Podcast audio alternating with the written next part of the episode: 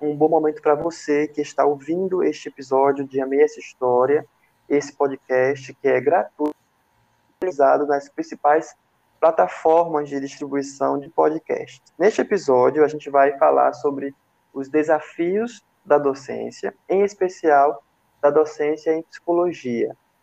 Vida de professor, vida de aluno, saúde mental dos estudantes e profissionais da psicologia, a psicologia enquanto campo de estudo e a experiência particular de uma querida colega de profissão, amiga e professora, ela que é mestre em psicologia cognitiva, especialista em neuropsicologia, psicopedagogia e gestalt terapia. Ela é Amanda Claudino.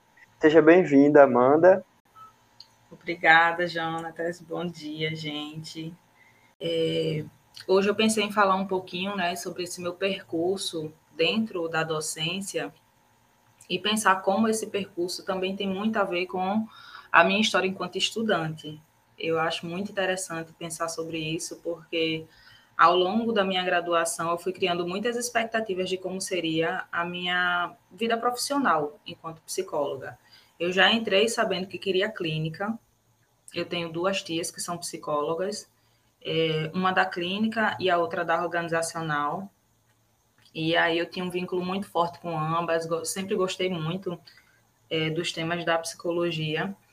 Mas a minha curiosidade sempre foi na clínica, porque eu já fazia acompanhamento com psicólogos é, desde a infância, e isso me ajudou muito.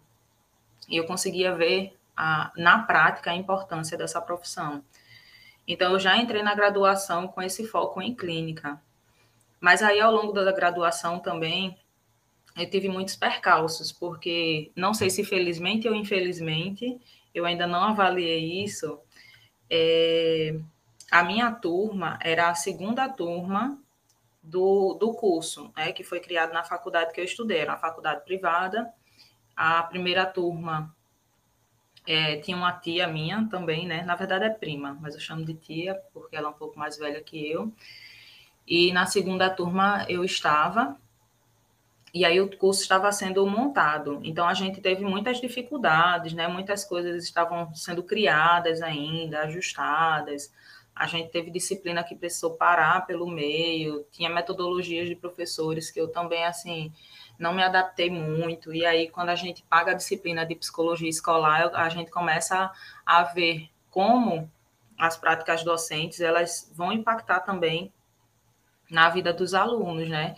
E aí eu trouxe essa reflexão para a minha vida. Eu pensei, nossa, né? Se um dia eu for professora, é, eu, vou, eu vou tentar usar isso ao máximo possível, né? principalmente essa parte da afetividade.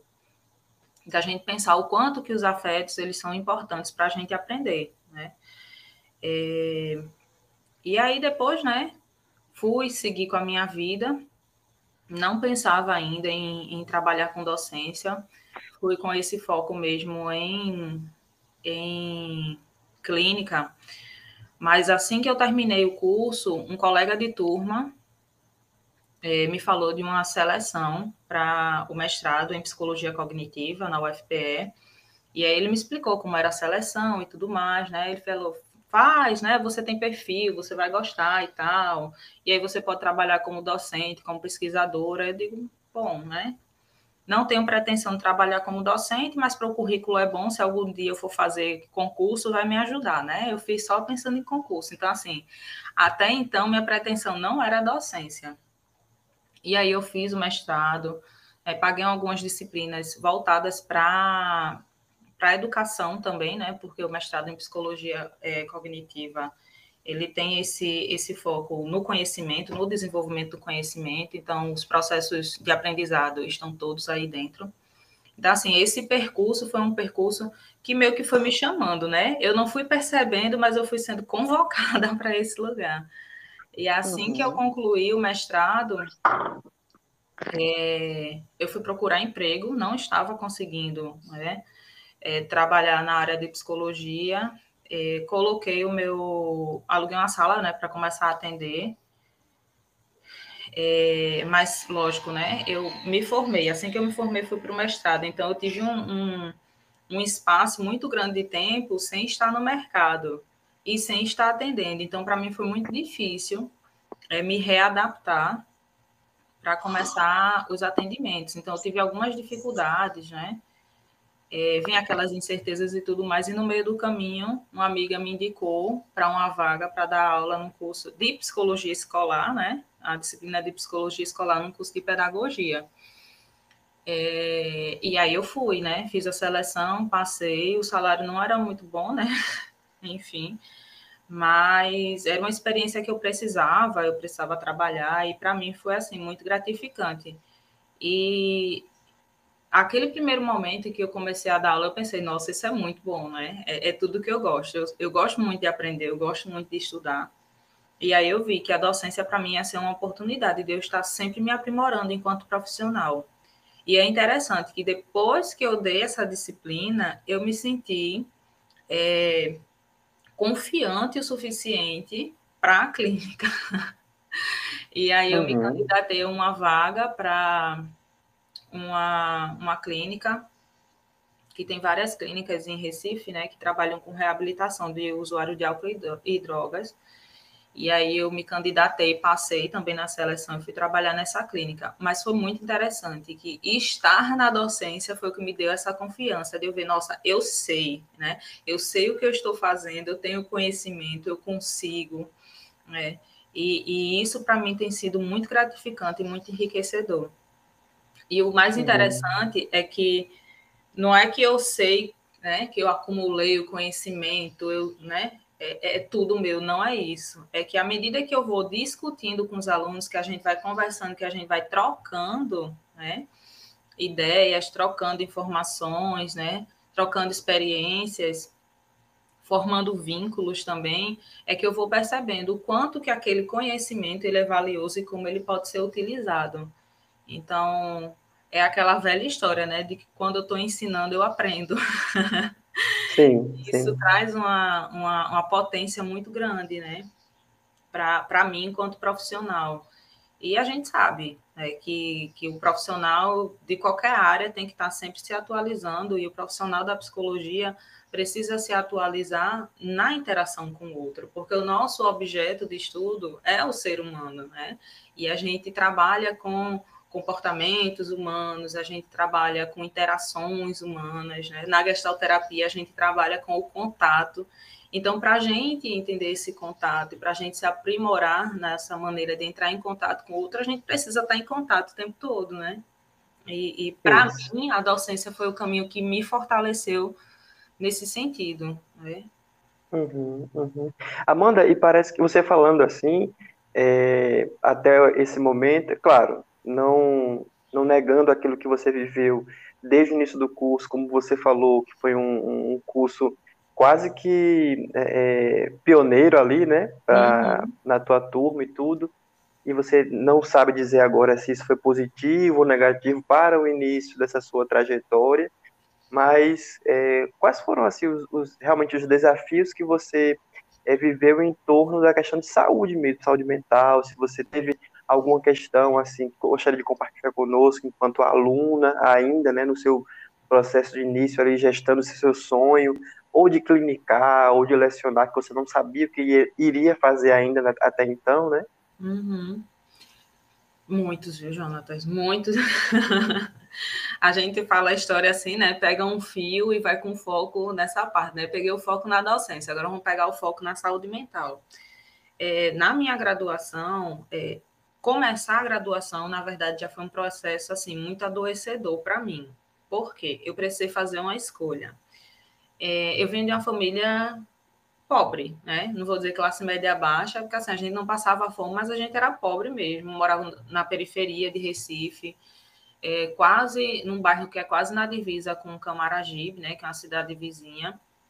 E sempre estudei próximo ao centro de Recife. Então, assim, tinha essa questão de deslocamento. O trânsito em Recife é horrível, né? E eu passava, assim, mais de uma hora em, em, em transporte público para ir, outra hora para voltar. Né? Quando tinha congestionamento, eu chegava a passar duas horas só no deslocamento até a faculdade. Então, assim, só essas coisas já eram extremamente é, estressantes. É, porém, quando eu fiz o, o vestibular, né, eu fiz para federal, fiz duas vezes. As duas vezes eu não passei de primeira chamada, eu fui chamada de segunda chamada e, pasme, eu não quis fazer a matrícula porque eu dizia que eu não merecia. Se eu merecesse, eu teria sido chamada de primeira. Então, assim, é, já foi um processo extremamente angustiante, né? Eu não, aí eu consegui uma bolsa pelo ProUni, é, e, e, fui fazer lá na, na faculdade particular, né? não vou estar dizendo o nome, porque pode ser que em algum momento eu fale mal da faculdade. Uhum. É, mas para mim foi extremamente adoecedor, né? Eu ia para a faculdade pensando, e como seria se eu, se eu tivesse indo para a federal, né? Mas assim, não tem como saber, né? a gente não, só é sabe é o que aconteceu. O que poderia acontecer não tem como. Mas para mim, né? Muitas vezes eu indo, né, pegando transporte, eu pensava, nossa, a federal é tão pertinho aqui de casa, não ia precisar fazer esse trajeto, não ia precisar pegar esse congestionamento. Próximo à, à, à faculdade também tinham dois estádios de futebol. E quando era dia de jogo nesses estádios, o trânsito parava. Às vezes tinha arrastão no meio da rua, né? Para quem não sabe o que é arrastão, é, são várias pessoas, né? grupos grandes de pessoas fazendo pequenos furtos ao longo do caminho, às vezes batem nas pessoas. Então, e aí eu ficava pensando, nossa, né? Se eu tivesse ido para a federal, a federal é lá pertinho de casa, eu não precisava disso, né? E aí tem o outro ponto também, que depois de um tempo eu pensei, não, né? Apesar de ter essa questão do orgulho, de eu achar que não merecia, né? De ter essa questão de autoestima muito forte que eu precisei trabalhar ao longo da graduação, também tinha a questão é, de eu ser uma pessoa de baixa renda mesmo precisar trabalhar. E se eu tivesse feito na federal, eu realmente não ia, não sei o quanto eu poderia ter me sustentado lá, porque lá é integral, né? Eu ia ter que ter aula manhã e tarde, eu não ia poder trabalhar, né? Mas enfim, Percursos são percursos individuais, né? Cada um faz o que pode. Naquele momento, né, com, com meus traumas e minhas crenças, eu fui construindo esse caminho, mas hoje eu já me perdoei muito por isso. Eu, eu fico rindo, na verdade, quando eu lembro. É, mas que de fato era assim, era bem adoecedor, sabe? Esse negócio do, do transporte, esse negócio uhum. de, de querer também fazer alguns cursos. Eu via minhas amigas fazendo cursos e eu não podia, porque eu tinha que trabalhar, né? Então, assim, quem estuda e trabalha tem que abrir mão de muita coisa. Eu queria ter feito monitoria, eu queria ter participado de extensão. É, mesmo eu sendo bolsista, mesmo eu não pagando é, a mensalidade da faculdade, eu tinha que pagar o meu transporte, eu tinha que pagar lanche, eu tinha que comprar livro, eu tinha que fazer cursos, né? Então só podia fazer cursos que fossem fim de semana, porque eu trabalhava de segunda a sexta. Então, assim, uhum. eram escolhas, e essas escolhas são extremamente angustiantes, né? Além do mais, né, é uma coisa que meus alunos reclamam muito hoje, e que eu reclamava muito enquanto estudante, é a grande carga de cobranças que a gente tem mesmo, né? Disciplinas com conteúdo muito denso, é muita leitura para ser feita, é, muitos trabalhos, né? Eu acho assim, na, na minha vida de estudante, eu amava fazer prova, era uma das poucas, porque para fazer um trabalho eu tinha que parar um dia, dois, três, né? E na prova não, sentava uma tarde e estudava, era mais fácil. Então, muitas cobranças dos professores, os professores é, chateados, né? Obviamente, quando a gente não fazia leitura prévia, né? Mas assim, a uhum. pessoa que trabalhava, né, de sete da manhã às cinco da tarde, aí não podia nem em casa tomar um banho, porque senão ia atrasar, ir direto para a faculdade, para estar na faculdade de seis e meia, já tinha que estar jantada, aí jantava na rua, né? Eu, eu, eu não tinha é, condições mentais, não tinha capacidade cognitiva, Jonathan, para ler. Uhum. Eu li assim, pareceu que eu estava lendo em, em, japonês, né? Que eu não entendo nem letras. Então, assim, é um percurso muito complicado. E aí, uhum. eu sei que os professores precisavam cobrar porque eles estavam no papel deles, né? Eles têm, eles têm um conteúdo, né? Que eles precisam passar, eles precisam saber que a gente sabe para que a gente seja um profissional mediano, minimamente, né? Sim. Essa questão que você falou do, de merecimento, você falou aí dessa, nesse contexto todo que você explorou agora, você falou de uhum. merecimento. Isso. Traumas e crenças e comparações.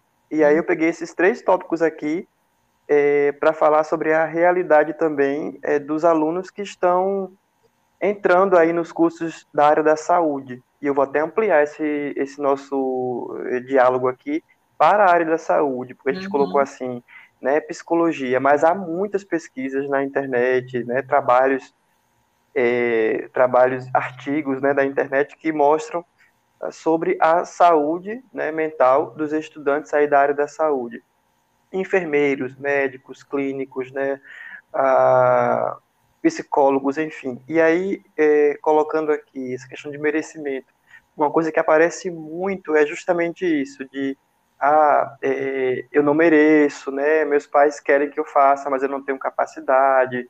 Na minha família todo mundo é médico. Você colocou aí também. Eu já tinha duas tias que eram psicólogas, então, ou seja, também tem para esse lugar, eu também posso colocar assim já uma pressão psicológica uhum. antes de começar o curso. Você tem que dar conta daquele conteúdo, dar conta dessa carreira que você vai construir, e aí, quem sabe, ser é, ali equivalente ou melhor do que a pessoa que já tem uma trajetória de sucesso na tua família ou entre seus amigos. E aí vem também a comparação nesse sentido.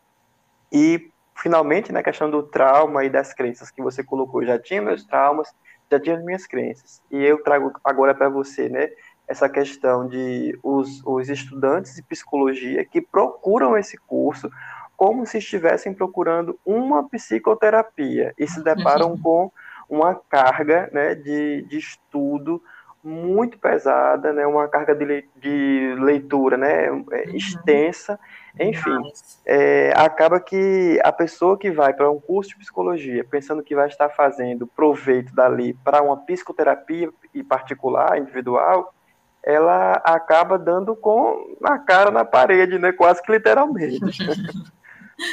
é.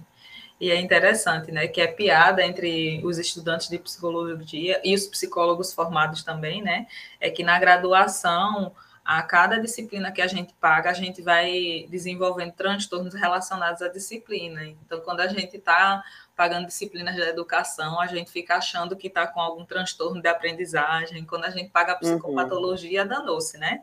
Todo mundo tem um pouquinho de esquizofrenia, um pouquinho de, de transtorno de ansiedade generalizada. Bipolaridade.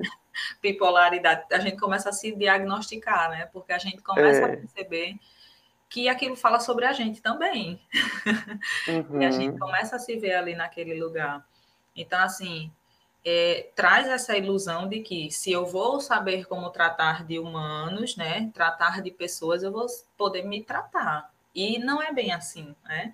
Tanto é que nós formados não podemos, por exemplo, é, ou pelo menos eticamente não deveríamos fazer acompanhamento é, de amigos, pessoas muito íntimas, pessoas muito próximas, parentes, por quê? Porque tem um envolvimento emocional, e esse envolvimento, envolvimento afetivo vai tirar da gente esse olhar mais técnico, essa imparcialidade. Às vezes a gente não vai conseguir fazer uma determinada intervenção que a gente deveria, é, por conta de um vínculo, né? Se eu falar tal coisa para minha mãe, por exemplo, eu vou magoar. Se eu disser tal coisa, né, eu vou magoar é, isso com os outros, imagine com a gente mesmo, né? Então, eu estou vivendo isso, eu estou dentro disso 100%. Como é que eu vou me ver ali? Como é que eu vou ver isso em mim? Lógico que no uhum. processo da psicoterapia a gente consegue ver essas coisas na gente, mas isso sendo conduzido e acompanhado por um profissional, né? Que vai ressaltar ali alguns aspectos, que vai trazer reflexões, que vai fazer com que a gente perceba. Mas sozinho a gente dificilmente vai conseguir né? Então, é uma grande, grandíssima frustração você achar que vai conseguir se tratar. E, obviamente, né, eu já tive muitos alunos assim também, inclusive uma é, é, abandonou o curso com essa justificativa, né? Ela foi até o quarto período ainda, viu, Jonatas? E aí ela hum. disse: eu vou só terminar esse, esse semestre aqui para não perder as disciplinas pagas, porque pode ser que algum dia eu queira voltar mas eu estou extremamente frustrada com o curso. Aí eu perguntei a ela, né, o que é que houve? Ela disse, não, é porque eu achei que eu ia conseguir me cuidar melhor sabendo das coisas da psicologia, mas não está adiantando de nada. E, na verdade, eu estou ficando mais estressada e mais ansiosa porque são muitas cobranças, tem que fazer muito trabalho, tem muita leitura, não sei o quê. E aí eu uhum. explicar a ela, né, o que era o processo de graduação, o que era o processo de formação profissional, e principalmente esse nosso aspecto, né, de, de que a gente precisa ter esse olhar de fora, né? Pessoas que enxerguem coisas que a gente não consegue enxergar. É, somos seres Isso. sociais, a gente vive em comunidade e esse olhar do outro também é parte do nosso self, né? Isso, isso então, mesmo. Esse olhar do outro ele é importantíssimo. Né? Uhum, e um, um uhum. olhar técnico, um olhar profissional, ele vai trazer aspectos diferenciados. Então, é, a gente sozinho, de fato, é muito difícil. Eu não vou dizer que é impossível, porque eu não sei, né?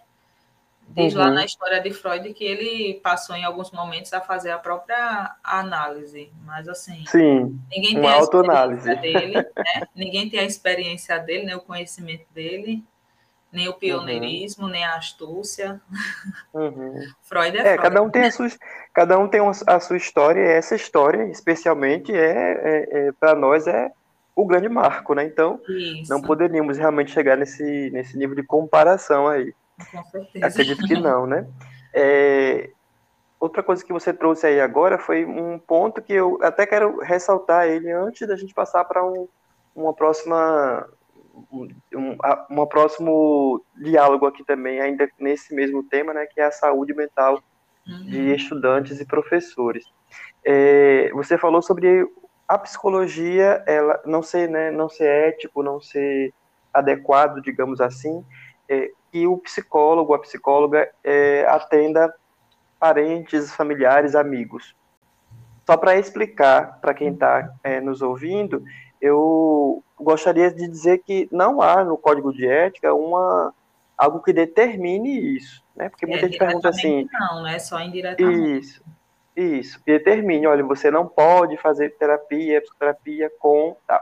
Eles indicam que as, as partes, né, cheguem ali a um consenso de se é possível ou não. Porque muitas vezes pode acontecer de, numa determinada é, situação, o acolhimento ali mais acessível ser esse. Isso. Então, pode ser né, necessário que esse, é, esse acolhimento lhe aconteça tendo que é, sobrepor aí algumas barreiras. Então, uhum. é, vamos aí colocar isso dentro de um contexto que, né, específico para certas situações, pode sim ocorrer essa necessidade, enfim, e aí vai ficar a cargo do, das duas partes aí decidirem o que é melhor fazer, né? para que quem está nos ouvindo não pense assim, ah, é proibido então, ou ah. vai que alguém está ouvindo e está fazendo isso, porque eu estou errado, estou errada, né, para poder é, deixar a coisa mais explicada nesse sentido, tá? Uhum. É, até porque é... a questão ética é uma questão de, de nortear, né? Não diz que isso. se pode, tem coisas que realmente não podem, né? Mas Isso, nesse é. caso a gente se apoia até naquela parte que fala que a gente tem que estar preparado tecnicamente para isso. Isso. Então, assim, verificar Isso. se você tem a capacidade de lidar com a subjetividade de alguém tão íntimo, né? Pode Isso. ser que a pessoa consiga. E como você falou, tem contextos que vai precisar. Enquanto é. você falou, Jonatas, eu lembrei que eu, eu fiz acolhimento de uma irmã minha, assim, minha irmã, minha melhor amiga, que eu precisei uhum. fazer acolhimento porque ela estava, assim, na situação de, de urgência mesmo, sabe? Eu fiz o acolhimento Sim. e tudo mais. E, obviamente, depois encaminhei para uma amiga minha acompanhá-la, porque eu, eu, eu, sabia no meu íntimo que eu não ia dar conta, né? Eu estava muito envolvida uhum. na situação. Uhum. É, pra, então, eu senti que eu não estava tecnicamente preparada para isso. Mas eu gostei muito da sua ressalva, porque eu penso sempre nisso, sabe? De, de você avaliar se está tecnicamente preparado para enxergar coisas ali na vivência daquela pessoa né, que, que sua interação ali permita. Então, eu já consegui é, fazer acompanhamento também de uma aluna minha, muito. que a gente também tinha uma proximidade muito grande, mas que eu, eu senti que eu estava preparada. Né? Assim, vai de caso para caso, realmente. Né? Isso, isso, ótimo. Então, Amanda, colocando aqui é, o foco né, nessa questão do adoecimento do profissional e do aluno, e agora eu vou colocar, vou dar um salto aí, do aluno para o profissional. Porque hum. você que está ouvindo a gente, que é aluno do, né, do curso de psicologia especialmente, em algum momento você vai é, se deparar com isso. E agora, o que, que eu vou fazer com a minha carreira, né? Uhum. E também tem outra questão aí de escolha, que é a escolha por ser um professor, né? Por atender na área clínica, por estar na psicologia social, né? De repente ir para a psicologia jurídica, enfim, são tantos desdobramentos do curso e a escolha da, da própria é, abordagem né, que você vai utilizar. E também é uma coisa que eu acho que gera tanto, tanto conflito em algum momento, né, de, de, desse percurso aí da graduação, gera tanto conflito, o que, que eu vou fazer? Porque eu gosto de tantas abordagens, posso uhum. misturar todas e colocar no pacote só, né, enfim, e aí é, existem muitas escolhas que o estudante faz. Isso, de fato, vai gerando ansiedade, né, vai gerando é, é muito estresse, para poder você concluir o curso. Existem estudos que falam que até mesmo ao final da graduação, alguns estudantes chegam a, a ter uma alteração de peso de até 10 quilos, engordar ou emagrecer, relacionado a esse contexto, né, de um contexto de é, é, muita demanda, muita cobrança que você trouxe, né? Mas eu peguei um recorte aqui é, de uma uma reportagem, né, na internet que está trazendo uma fala assim: para lidar com tanta pressão, né, são diversas maneiras encontradas, mas duas respostas se destacam mais dentre esses essas pessoas, essas coisas que eles se faz para é, de alguma forma lidar com tudo isso. É atividade física ao ar livre, manter a conexão com amigos e familiares e buscar um apoio emocional, ou seja, estudante de psicoterapia indo em busca de uma psicoterapia. E agora sim estamos falando de um caminho mais, digamos, coerente, porque você não vai para o curso fazer dele a tua psicoterapia. Isso aqui a gente já conseguiu, eu acredito que é desmistificar aqui. Não tem uma, uma coisa não consegue suprir a outra, né? É, ou substituir, não deve, na verdade. Então, quando se busca esse apoio emocional, que algumas escolas já oferecem, né, algumas instituições já oferecem isso para os seus estudantes, de uma forma hoje, né, muito, com muito mais é, detalhada, não apenas aquele serviço escola que a gente já conhece como tradicional, né, mas com encaminhamentos, enfim, com um tempo maior de, de assistência ali. Então, também são recursos que o estudante e que o professor pode ali estar buscando para poder superar essas suas é, dificuldades, digamos assim, o seu adoecimento, né, especificamente. E aí vem o adoecimento da ansiedade, o cansaço em excesso, né, problemas com o sono, eu acho que isso aí atinge muito estudante, professor, profissional né, da saúde. Eu tenho encontrado isso, inclusive, crises de choro, sabe? Eu tenho encontrado isso, inclusive, no setting terapêutico, com profissionais, né, professores, crises de choro, uma dificuldade imensa com relação à, à socialização, estando sempre ali no isolamento, porque não tem mais tempo para poder viver sua vida social fora do contexto escolar, né? E aí vem a sensação de estar muito triste o tempo todo. É, alguns recorrem a, a medicamentos de uma forma muito aleatória também e muitas vezes sem a presença de um profissional de psicofarmacologia para ajudar nesse sentido, sem indicação médica. Outros recorrem ao uso e abuso de álcool e drogas, né? Então, tem todo, tudo isso dentro de um contexto onde há muitas pressões. Você conseguiu acompanhar alguma coisa nesse sentido, Amanda, no seu, na sua história dentro da é, entre a o momento que você estava aprendendo psicologia e agora, enquanto você está ensinando psicologia? Sim, demais, né? Comigo também, viu? Você foi falando, eu fui me reconhecendo em algumas falas aí também. é, inclusive, né, é, quando eu estava concluindo o curso de, de, psicologia, eu comecei a desenvolver sintomas de ansiedade, porque no último ano, que era na, no meu curso, né, a gente fazia o estágio apenas no último ano, então o último ano era só estágio de supervisão. E era, eu, era muito complicado para mim por causa do trabalho, né, então só podia atender à noite e, e nos dias que tinha é, supervisão, já era dia que eu não ia poder pagar, enfim, eu quase que não consigo pagar as horas da, da clínica, foi um negócio bem complicado para mim, tinha dias que eu tive que abrir mão, né, do trabalho para ir, e para ir para a faculdade, então comecei a pegar mais cedo, pular horário de almoço, e aí isso faz com que meus horários de, de lazer, né, desapareçam, né, desapareciam, então eu chegava ao fim da semana, assim, esgotada, extremamente cansada, e aí eu fui para esse lado das pessoas que perderam muito peso, porque era tanto cansaço que eu acho que eu não tinha coragem nem de comer, eu não sei o que era, né? Fome eu tinha, mas vontade não tinha. Não sei se eu desenvolvi algum processo depressivo no caminho. Eu estava fazendo análise também, eu acho que a análise me deixava muito ansiosa também. Eu não, não querendo falar mal de nenhuma abordagem, mas que para mim não, naquele momento não estava me ajudando muito, não, estava me deixando muito uhum. ansiosa, não estava conseguindo olhar para algumas coisas minhas e estar em análise era muito angustiante. E o propósito da análise é isso mesmo, né? A gente tem que gerar angústia para poder mudar as coisas, mas para mim não, não não foi pertinente naquele momento, né? Hoje eu faria tranquilamente, mas naquele momento não foi muito legal. E aí foi um momento muito, realmente muito angustiante, muito complicado de gerenciar. Então, abrir mão de atividades físicas, enfim.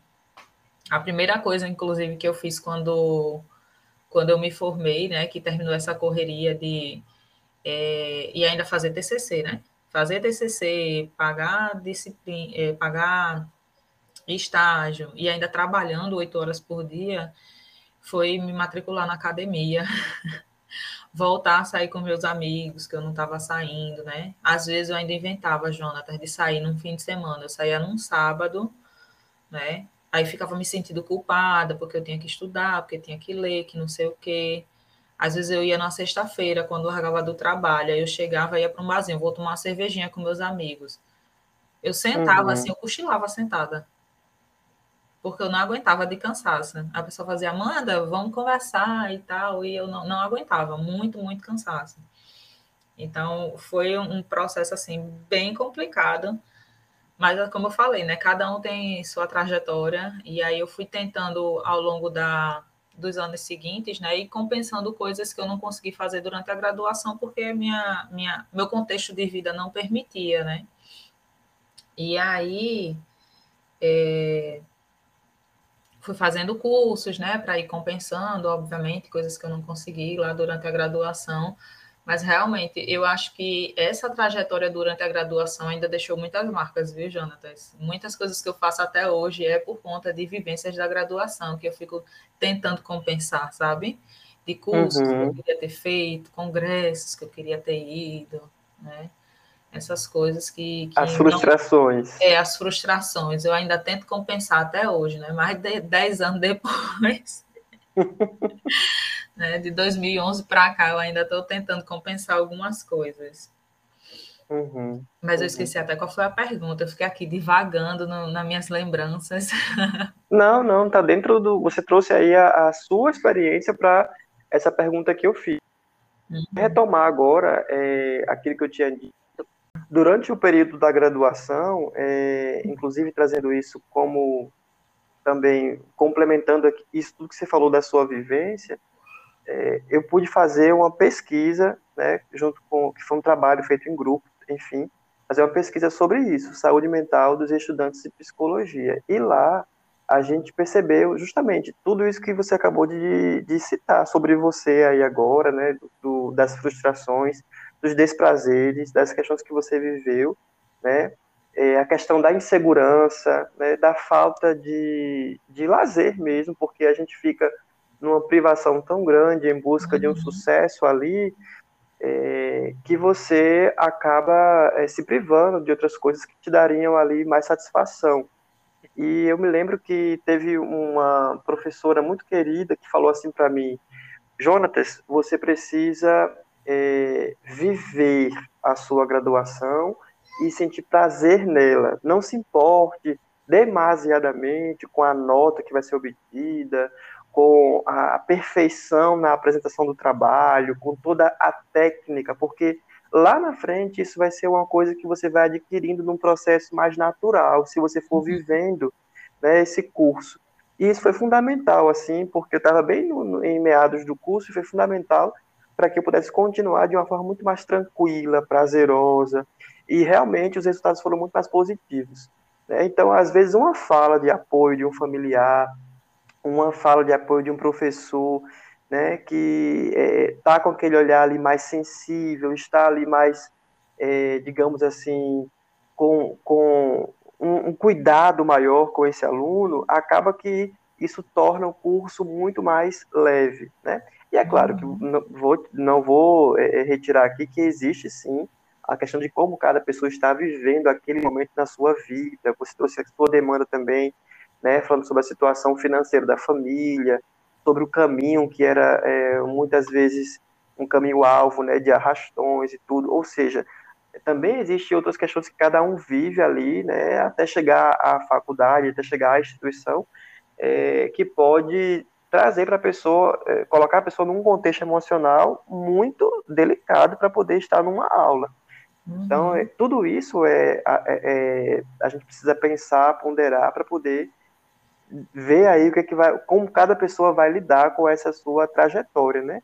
Isso eu acredito que é na vida, não só apenas no curso em si é, de psicologia, mas na vida, né? Na, na, sua decisão, quando você vai entrar, encabeçar um projeto, tudo isso vai, até a terapia, como você trouxe, né, Amanda? Você falou assim, eu não estava num bom momento para enfrentar uma análise ali, acreditando que para você seria bom naquele momento. Uhum. De repente você se deparou com uma situação que não foi, foi, foi muito mais um processo muito mais adoece, angustiante, né, do uhum. que é, você acreditou que suportaria. Então, até isso, né, essa sensibilidade de você perceber, é, poxa, não é essa abordagem nesse momento, eu vou para outra, quem sabe em outro momento eu volto para essa abordagem. Eu acho que essas experimentações que a gente vai fazendo também no, nesse percurso nosso é, são importantes. Elas não, não deveriam, né, é, serem assim alvo de arrependimento, né? Não deveriam ser alvo de é, chacota da nossa parte, né? De desmerecimento, não. Acho que são muito, são coisas que a gente faz experimentando e uhum. se dando conta do que pode, do que não pode, do que é nosso, né? Do que é do outro. Isso aí também já é um processo nosso, né? Isso. E é assim, a, a gente tem a felicidade, né, de estar dentro de um passar por todo esse processo dentro do curso de psicologia, porque os professores são pessoas que têm conhecimento desses processos, eles entendem, são mais empáticos, são bem acolhedores, né? Você falou da experiência que teve com a professora que foi bem acolhedora. Eu não consigo lembrar de um apenas, eu lembro de vários professores que eram muito acolhedores, né? Inclusive o professor Ricardo, que foi meu orientador, de TCC, que meu TCC foi uma coisa muito angustiante na minha vida, né? Quando precisava, ele passava umas broncas, era bem duro, mas ele sempre parava e ponderava e olhava assim, né? Olha, você tem certeza que quer se manter nesse tema? Eu estou vendo que está sendo muito gerador de angústia para você. Quando eu paguei disciplina com ele também, né? Ele falava: olha, você presta atenção em, em como isso está, não só para mim, né? Para a turma toda, como isso está tocando em vocês, como isso está reverberando, né? Tiver alguma dificuldade, vocês venham até a mim, sempre se colocando muito disponível. E, assim, eu não vou dizer todos os professores, né? Mas a grande maioria dos professores se colocavam muito disponíveis, né? E, e isso é uma coisa que a gente só vê né, dentro da psicologia. Eu tive a, a experiência de fazer um, um semestre de, de administração e não tinha nenhum professor assim, acolhedor. Eram todos só cobrando, né? Só querendo que a gente desse a parte deles. É, conheço pessoas que são de outras áreas também, né, que também são professores e, e que eles realmente eles ficam muito chateados com os alunos, levam para o lado pessoal, coisas que não são direcionadas a eles. Então, é, é, ser da psicologia também traz para a gente um outro olhar da docência, né? Traz uma, uma, compreensão de como as pessoas funcionam, de por que, que algumas, algumas coisas funcionam e outras não, algumas técnicas funcionam e outras não. Às vezes a gente prepara uma atividade, né? Eu pego muito assim, turma, mesma, mesma disciplina, manhã e noite, né? Então, são perfis de alunos diferentes. Perfil do aluno da manhã, geralmente são pessoas mais jovens, pessoas é, que têm trabalho de, de meio período, né? Que conseguem ter a manhã livre. Então, são pessoas que é, tem uma disponibilidade diferente das pessoas da noite, que geralmente é quem já chega cansado porque passou o dia todo trabalhando. Então, uhum. tem essas uhum. peculiaridades. E às vezes uma atividade vai muito bem na turma da manhã, né? E pessoas do mesmo período, com o mesmo nível de conhecimento à noite, não funciona. Às vezes o contrário. Às vezes a gente pensa, não, o pessoal da noite vai vir cansado, não vai conseguir fazer. E o pessoal da noite se empolga mais do que o pessoal da manhã. É interessante ver, verificar isso, né? Então a gente vê muito que, que, que tem esse que de cada cada perfil de aluno, de cada momento que eles estão vivendo, e outras pessoas que não são da psicologia não conseguem ter esse olhar e ficam se frustrando, se culpando, ah, porque funcionou em tal turma e não funcionou na outra, né? E aí a gente passa para aquela parte da saúde mental dos professores também, que muitas vezes os professores é, querem se afastar de sala de aula, né? Como é, você já deve ter tido a experiência de acompanhar docentes é, uhum. na clínica, como eu já acompanhei também. E eu vejo que muitas das pessoas que eu acompanhei, né, docentes dentro da clínica, eu vejo muito dessas frustrações do que eles queriam para os alunos, né, e que os alunos não compreenderam eles, de que eles não têm compreensão é, dos gestores, é, e, e, precisam de, de materiais e não tem, e gostariam de fazer. Então, assim, são muitas frustrações que vão sendo acumuladas. Eles não conseguem perceber que muito desse processo não é deles, né? E aí uhum. o nosso trabalho é sempre ir, ir encaminhando para isso, para eles separarem o que é deles e o que é do outro. Mas é uma vivência tão intensa, né? Principalmente quem, quem trabalha com crianças, adolescentes, que geralmente trabalha dois turnos. Eu já acompanhei uma professora, Jonatas, que ela trabalhava os três turnos, né? Uhum. Com ensino médio, então era manhã, tarde e noite, né? lidando com muitos jovens, turmas com mais de 50 alunos, né? E aí ela era extremamente frustrada porque ela não conseguia avaliar os alunos, né? De uma maneira mais é, fidedigna, vamos dizer assim, né? Porque ela achava que não era justo o método de avaliação, que tinha menino que estava se perdendo, e ela se sentia responsável por esses alunos, e aí ficava extremamente frustrada porque não tinha controle sobre como as coisas chegavam até eles. Mas a gente não tem controle sobre como as coisas chegam na gente, uhum. virar com os outros, né? E aí, com né, três turmas de adolescentes, né? 50 e tantos adolescentes, então não tem como, né? Então tem muitos processos que a gente, enquanto psicólogo, quando está na docência, a gente consegue perceber pela nossa formação mesmo, nossa bagagem teórica e pela nossa prática mesmo, né? A prática em clínica, principalmente quem é da clínica, traz para a gente esse olhar, né? De, de observar o outro, de entender como esse outro funciona, de entender o nosso funcionamento também, porque a gente precisa estar em terapia para saber o que é que é nosso, o que é que é do outro, né? Para não haver essa, essa confusão, né? Uhum, é, uhum. Entender nossos limites também e ajudar os outros a entender os seus limites. Então, é algo que a gente já trabalha na gente, né? E aí, quando a gente vai para a sala de aula, esse olhar também acompanha, né? É, não fica lá dentro da clínica.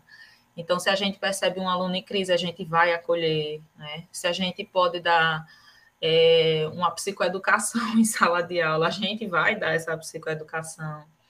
Na época da pandemia, é, eu fiz muito acolhimento, muito acolhimento com aluno, né? Minhas extensionistas, que são as alunas que estão mais próximas a mim, são minhas amigas do coração, né? Sabe aquelas pessoas que, que quando se formam, a gente pensa assim, ai, não, não vai, né? Porque eu vou viver menos. Uhum. É, mas que precisei fazer acolhimento, né? Precisei a, até fazer psicoterapia né? em algum momento com uma delas, porque é, o momento pedia, né? E, e, e aí, dentro da nossa profissão, é possível fazer isso, em outras profissões, não, né? Mas, ao Sim. mesmo tempo, a gente também tem que ter bem claro que a gente está ali é, numa formação profissional. E aí, dentro da psicologia, é esperado que psicólogos ajam assim, independente do contexto, né? O, o psicólogo ele tem que ser acolhedor, é, no contexto escolar, no contexto organizacional, jurídico, né? Onde quer que a gente esteja. Outras profissões não têm essa obrigação, né?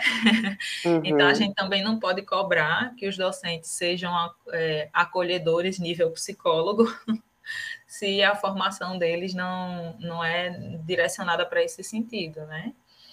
Mas, de toda forma, a gente está formando profissionais, a gente está formando seres humanos também, né? E esse aspecto humano, ele tem que ter ali pelo menos uma pontinha, né? Ele não pode, não pode estar de fora. E aí, quando a gente esquece esse aspecto humano, né? Tanto para o docente quanto para o aluno, isso se torna bastante adoecedor. Eu, eu acho esquisito falar sobre isso. Quando eu me escuto falando esquecer aspecto humano, né? É, uhum. Mas somos humanos, como é que a gente esquece? A gente esquece com muita facilidade. Quando a gente se recai nas cobranças do mercado de trabalho, se recai nas cobranças de, de produtividade, se recai em cobranças de, de é, gestão, né? Que quer isso, quer aquilo, quer indicadores, quer não sei o quê. Então a gente se sente tão pressionado que a gente acaba passando por cima desse aspecto afetivo, né? e acaba se prejudicando e prejudicando aos outros afetivamente também, né? Então, isso prejudica a qualidade das relações, isso prejudica a qualidade dos vínculos e a, a aprendizagem, né? Voltando agora para o aspecto, né? Neuropsicóloga, psicopedagoga, né? A aprendizagem, ela está muito relacionada com esse aspecto afetivo. A nossa capacidade de memorização, né? Ela é muito maior quando a gente tem um envolvimento afetivo. E a nossa capacidade de aprender e de reproduzir também está muito relacionada com é, esse aspecto afetivo, né? Então, inclusive o inverso, né? O estresse, né? O estresse faz com que a gente tenha mais dificuldade de aprender, né? O, uhum. Em estudos, muitos estudos, eu não estou com nenhum agora para dizer o nome dos autores, mas eu já vi muitos estudos, inclusive na, na formação né, de, de neuropsicologia, apontando que o cortisol, ele, que é o hormônio do estresse, ele atrapalha, né, na formação da memorização da gente, né, na nossa capacidade uhum. de manter a atenção também. Então, às vezes, a gente nem consegue memorizar porque a gente nem prestou atenção no que estava acontecendo, né, por conta uhum. do alto estresse. E aí, digamos que eu chego numa turma que tem um professor que eu não gosto, né, eu já fico assim, com um abuso, né, Uhum. já fico com raiva, já fico com abuso, então não quero nem prestar atenção ali. E aí eu perco o conteúdo. Então, uhum. Então, assim, e tem professor que acha bonito, viu, Jonatas? É, eu, eu tive um professor de, de matemática no ensino médio que ele dava aula na, na faculdade de, de engenharias lá de Recife, né? A faculdade estadual, a UPE.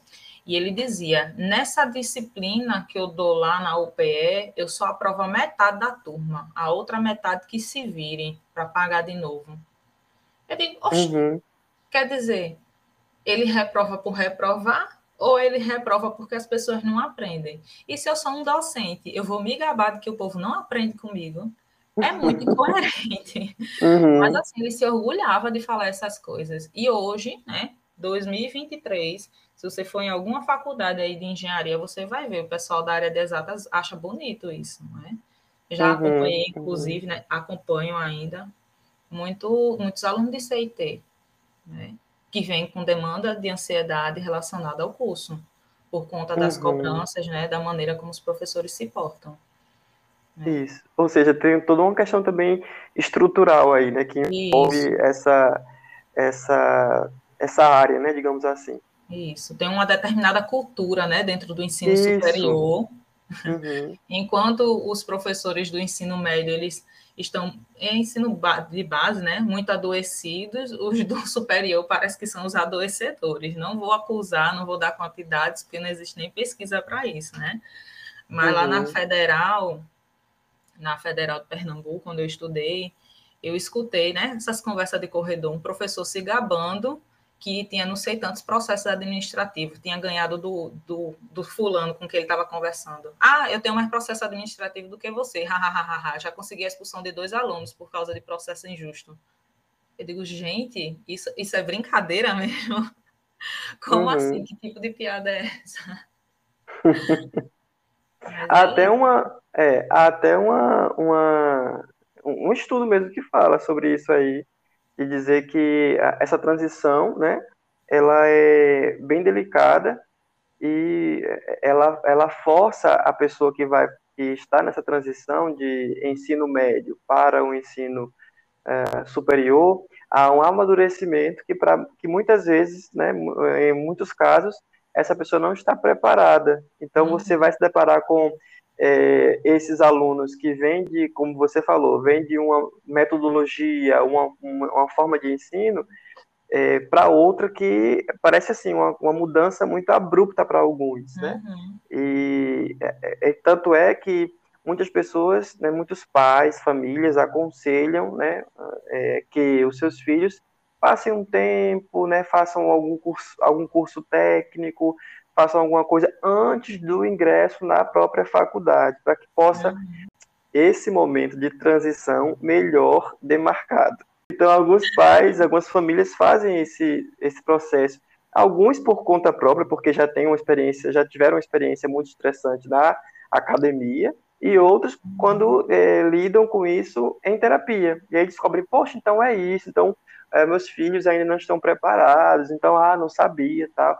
É, mas tem sim, Amanda, um, um, estudo que fala né, sobre essa questão da transição para o ensino superior, aumentar aí os níveis de vulnerabilidade ao sofrimento psíquico de muitos estudantes, uhum. né?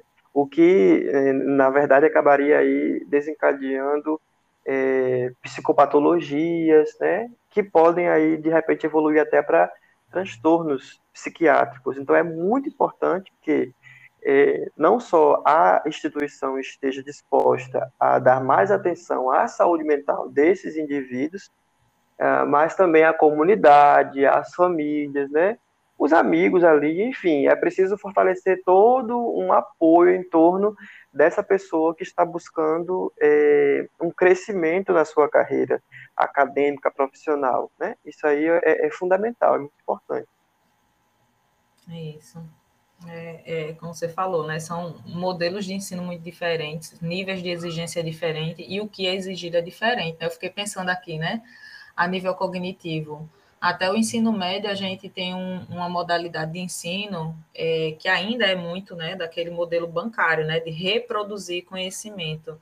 E aí, de uhum. repente, você passa a vida toda nesse momento, modelo. E aí, de repente, você chega no ensino superior e o professor diz assim: Eu não quero que você reproduza, eu quero que você crie, eu quero que você tenha senso crítico, que você avalie. Uhum, né? Uhum, e aí, os alunos oi, como assim? O que é isso, né? Eu não estou acostumada a pensar desse jeito. Então, até a maneira de pensar é diferente, né? Sem transição, inclusive. Pois é, sem transição, né? Esse momento de transição ele é muito importante. Até o próprio modelo do Enem, né? Que é o modelo de acesso ao ensino superior, é um modelo de reproduzir, né? Então, assim, você uhum. tem que uhum. decorar muita coisa. Ah, Amanda, mas eles colocam uns textos lá que você tem que interpretar. Pior ainda, né? Eu tô, eu tô achando pior ainda, porque nas escolas não ensinam a gente a interpretar aquilo, né? A gente não é uhum. ensinado daquele jeito. E aí uhum. acaba sendo um modelo mais excludente do que inclusivo, né? Uhum. E, e, são muitas batalhas, são muitas guerras, né? A gente não tem como dar conta de tudo isso. Tem muito ainda que precisa ser revisto, né? No, principalmente nos modelos de políticas públicas, de como se organizar é, a educação mas que cabe a nós, né, ficar atentos a isso. Mas assim, eu vou dizer a você, Jonathan, eu se eu não fosse da psicologia, eu acho que eu não trabalho, não trabalharia com docência. Acho que a psicologia uhum. me ajudou muito, né, dentro desse processo de docência, e o contrário também, né, a docência tem me ajudado muito enquanto psicóloga, né, enquanto minha minha prática profissional. Sim, são coisas que se completam para mim, né? Do meu ponto de vista, na minha experiência de vida, são coisas que se complementam muito. Maravilha. Tá feliz, né, Amanda? Demais.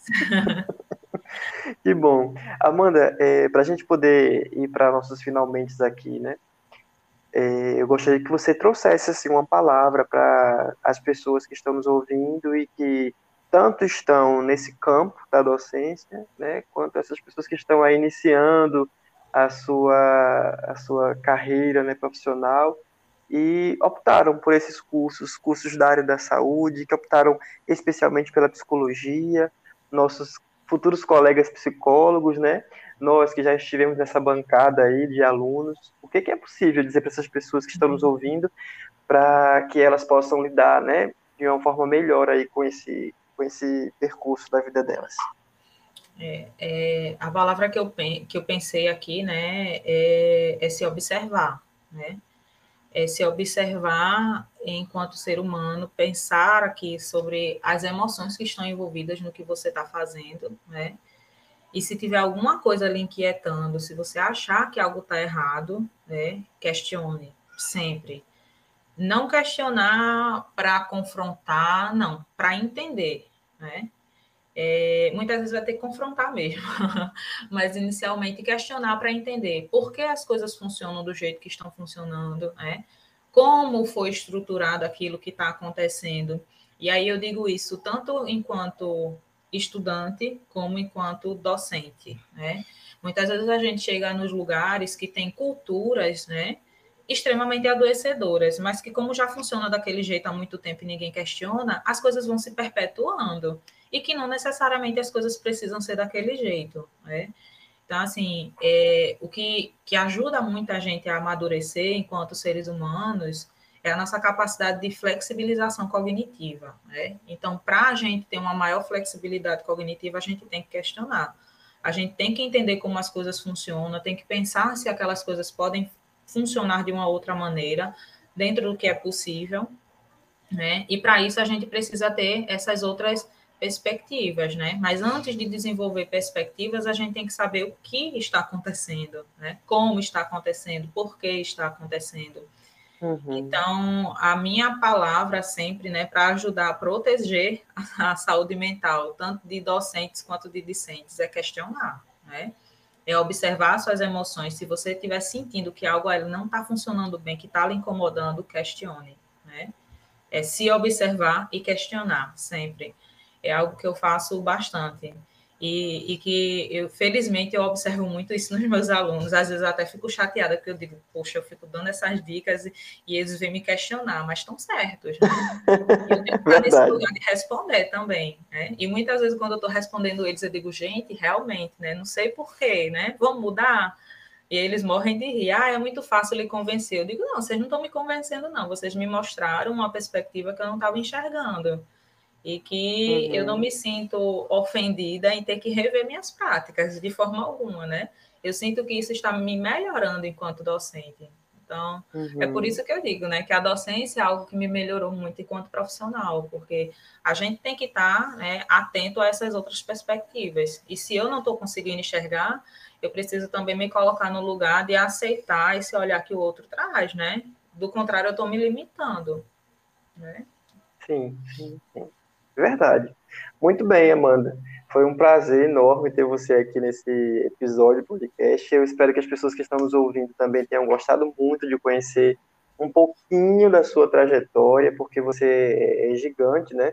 Eu poderia, a gente poderia passar mais tempo aqui falando sobre muito mais é, experiências tuas aí é, nesse, nesse sentido profissional, enquanto pessoa também, porque a princípio a gente pensou em fazer outra coisa de podcast, né? Uhum. É, e aí chegou nesse, nesse momento de você falar sobre isso, que é uma coisa que te move também, que é uma coisa que te dá essa, essa felicidade, apesar de, tem um, uma poesia que fala isso, né?